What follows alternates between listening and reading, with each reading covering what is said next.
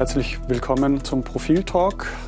Mein Name ist Sebastian Hofer und ich begrüße an meiner Seite Edith Meinhardt, Profilredakteurin. Und äh, wir sprechen heute über die kommende Ausgabe des Profil mit der Titelgeschichte über das Homeoffice. Ähm, wir sind vor ungefähr zwei Jahren kollektiv äh, aus unseren Büros verschwunden. Im März 2020 war es, äh, Lockdown bedingt, und haben in dieser Zeit äh, gelernt, Homeoffice zu betreiben oder von zu Hause aus remote zu arbeiten. Und ähm, Edith, du hast ja diese Woche genauer angeschaut und genauer recherchiert, äh, was das denn alles bedeutet. Und äh, es gibt ja Auswirkungen, mit denen man jetzt auf den ersten Blick oder aufs erste Nachdenken nicht äh, gekommen, auf die man nicht gekommen wäre. Zum Beispiel, wie das Homeoffice den ländlichen Raum prägt. Wie kommt es dazu? Ja, stimmt. Äh, vielleicht ganz kurz. Ich bin äh, gestartet mit der These, dass uns allen kollektiv, also uns allen, das muss ich einschränken, weil äh, in Österreich sind ungefähr 52 Prozent äh, büroarbeitende Menschen und von denen waren irgendwann im Laufe der Pandemie 80 Prozent im Homeoffice. Also das heißt im Umkehrschluss, sechs von zehn österreichischen Arbeitnehmern waren gar nie im Homeoffice. Also man glaubt dann, dass ganz Österreich war im Homeoffice, aber so ist es nicht. Äh, und Ausgangsthese war, dass den meisten die Lust auf das gute alte Büro ein bisschen vergangen ist. Wir merken es auch bei uns in der Redaktion.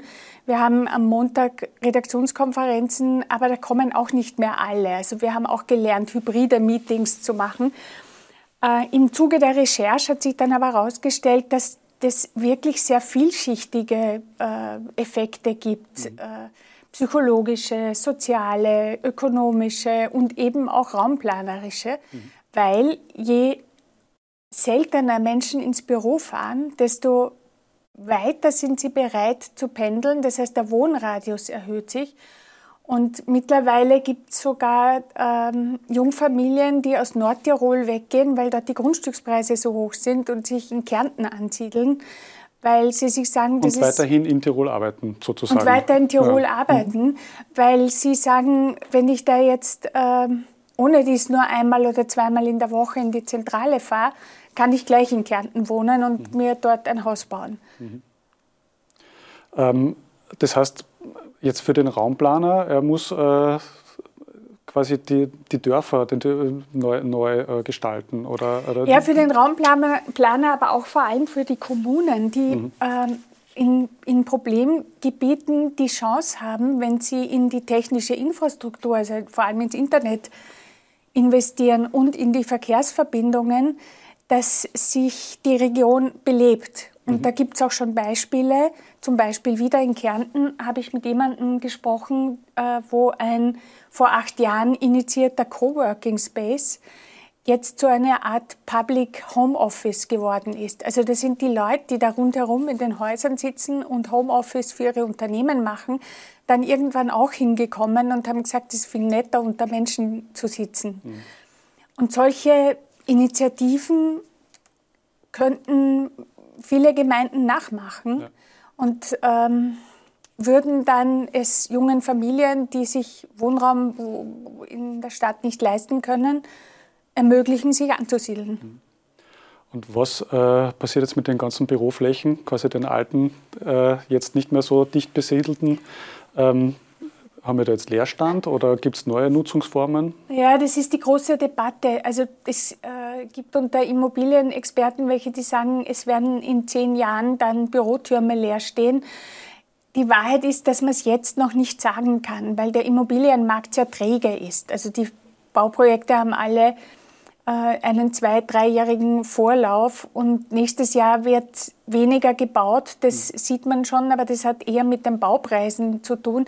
Was jetzt aber schon passiert ist, dass die Unternehmen, die großen, mittleren Unternehmen relativ geschlossen umgestalten. Also die Büros zu eher Begegnungszonen machen und diese klassischen Großraumbüros und die Schreibtischfluchten äh, sind passé da kommen Schreibtische raus und mhm. werden eher dann so Kommunikationsinseln geschaffen, beziehungsweise auch so Nischen, wo man dann doch konzentriert arbeiten kann.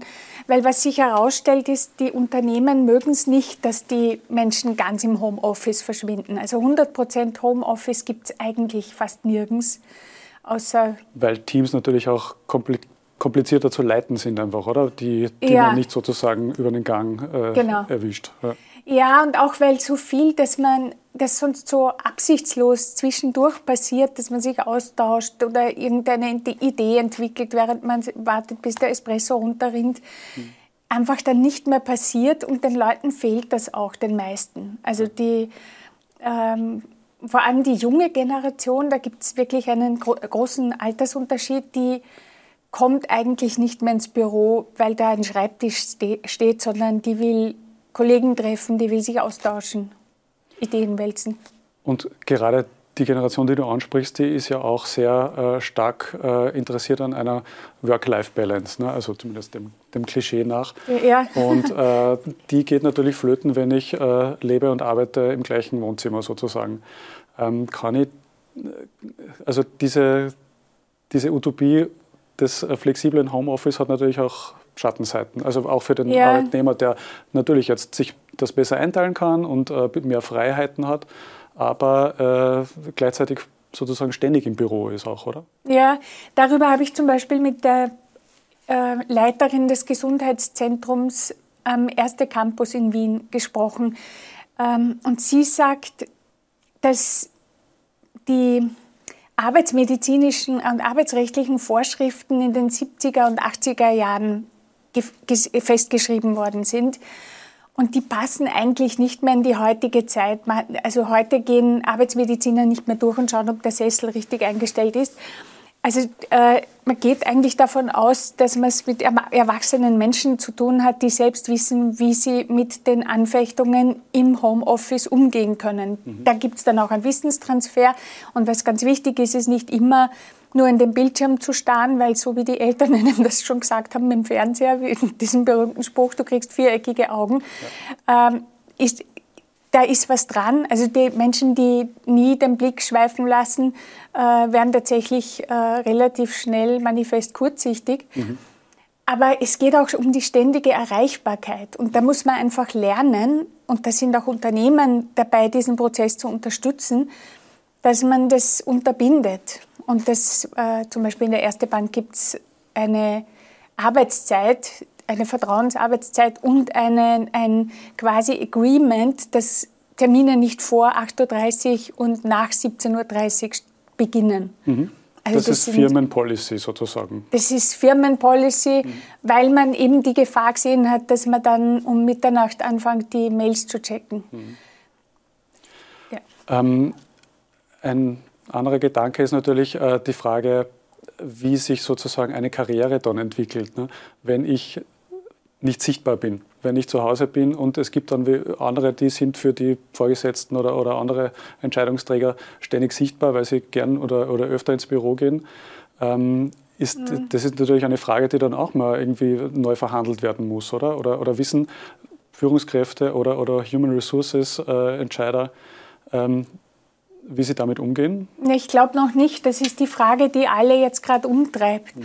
Und ähm, wo die Personalentwickler dann auch sagen, es ist auch eine, eine Bringschuld. Also man muss auch als äh, Arbeitnehmer dann vielleicht aktiv auf Führungskräfte zugehen und sagen, was man, wo man sich hinentwickeln will. Und umgekehrt müssen die Führungskräfte eben Gelegenheiten schaffen, äh, wo man gemeinsam Zeit verbringt und einander kennenlernt und einen auch gefühlsmäßigen Eindruck von den anderen kriegt, weil das gehört natürlich für die Personalentwicklung und Karriereplanung auch dazu. Aber das ist ein wichtiger Punkt und deshalb ist das auch nicht ganz so eindeutig bei den Jungen, mhm. die also auf Neudeutsch heißt das Onboarding, wenn die neu in ein Unternehmen reinkommen, die wissen schon, dass das für die Karriere wichtig ist, da jetzt einmal Kontakte zu knüpfen und mitzukriegen, wie ein Unternehmen tickt. Und mhm. das ist natürlich digital total schwierig. Wenn man Beziehungen schon vorher hatte, die online eine Weile weiterzuführen, ist einfacher, als sie neu, neu aufzubauen. Mhm. Und irgendwann werden sich, soweit reicht der Feldversuch jetzt noch nicht, den die Pandemie uns aufgezwungen hat. Aber möglicherweise werden nach zehn Jahren auch noch ganz andere Effekte dann spürbar. Also ich habe mit einer Raumplanerin gesprochen, die seit zehn Jahren im Homeoffice ist. Und sie sagt, äh, über die lange Dauer ist das schon auch eine Isolierstation. Mhm. Also da sind noch nicht alle Antworten gefunden, glaube ich. Und ähm, das ganz utopische äh, oder sagen wir mal das besonders illustre Beispiel des digitalen Nomaden, der oder die sich zurückzieht äh, an den äh, Strand in, äh, auf einer spanischen Insel und von dort und dort ihr Büro aufschlägt. Ähm, das haben wir äh, via Instagram ab und zu äh, mitgekriegt. Ist das denn ein ein, äh, ein Bild, das ist in der, in der Realität äh, ankert? Ja. Gibt es die? Ja, ja, das gibt es auch, weil es gibt schon viele, vor allem jetzt wirklich Wissensarbeiter im, im ganz, äh, also vor allem im IT-Bereich zum Beispiel, mhm. ähm, die haben schnell gesagt, gut, ich kann da jetzt in Gmünd sitzen, mhm. im aber ich könnte auch in einer Finke in Spanien oder in, am Strand in Senegal sitzen, wenn das Internet dort passt und ich irgendwie auch wieder hin und weg komme. Also da gibt es aber große Hürden, weil die Staaten auf diese Art von Arbeitsnomaden nicht eingestellt sind. Mhm. Also die Visa sind eigentlich für arbeitende Menschen aus dem Ausland, ja. Fachkräfte, die für einen Arbeitgeber im Land dann tätig sind und nicht für, Leute, für digitale Arbeitsnomaden. Aber es gibt mittlerweile laut einem Migrationsbericht 25 Staaten, die eigene Visa für diese Klientel äh, geschaffen haben. Mhm. Und Airbnb zum Beispiel stellt sich auf diese Zielgruppe auch schon ein, weil die dann sechs Monate irgendwo bleiben mhm. und die haben eine eigene App entwickelt, über die man das Internet checken und verifizieren kann, um den digitalen Nomaden, die nicht bereit sind, da irgendwelche Kompromisse einzugehen beim Internet, äh, zu, zu zeigen, da kannst du arbeiten. Mhm. Liebe Edith, vielen Dank. Liebes Publikum, vielen Dank fürs Zusehen. Ähm, wo auch immer Sie das neue Profil lesen, im Büro, zu Hause, auf einer spanischen Insel, haben Sie viel Vergnügen damit und äh, wir sehen uns in der kommenden Woche wieder. Bis dahin, Wiedersehen.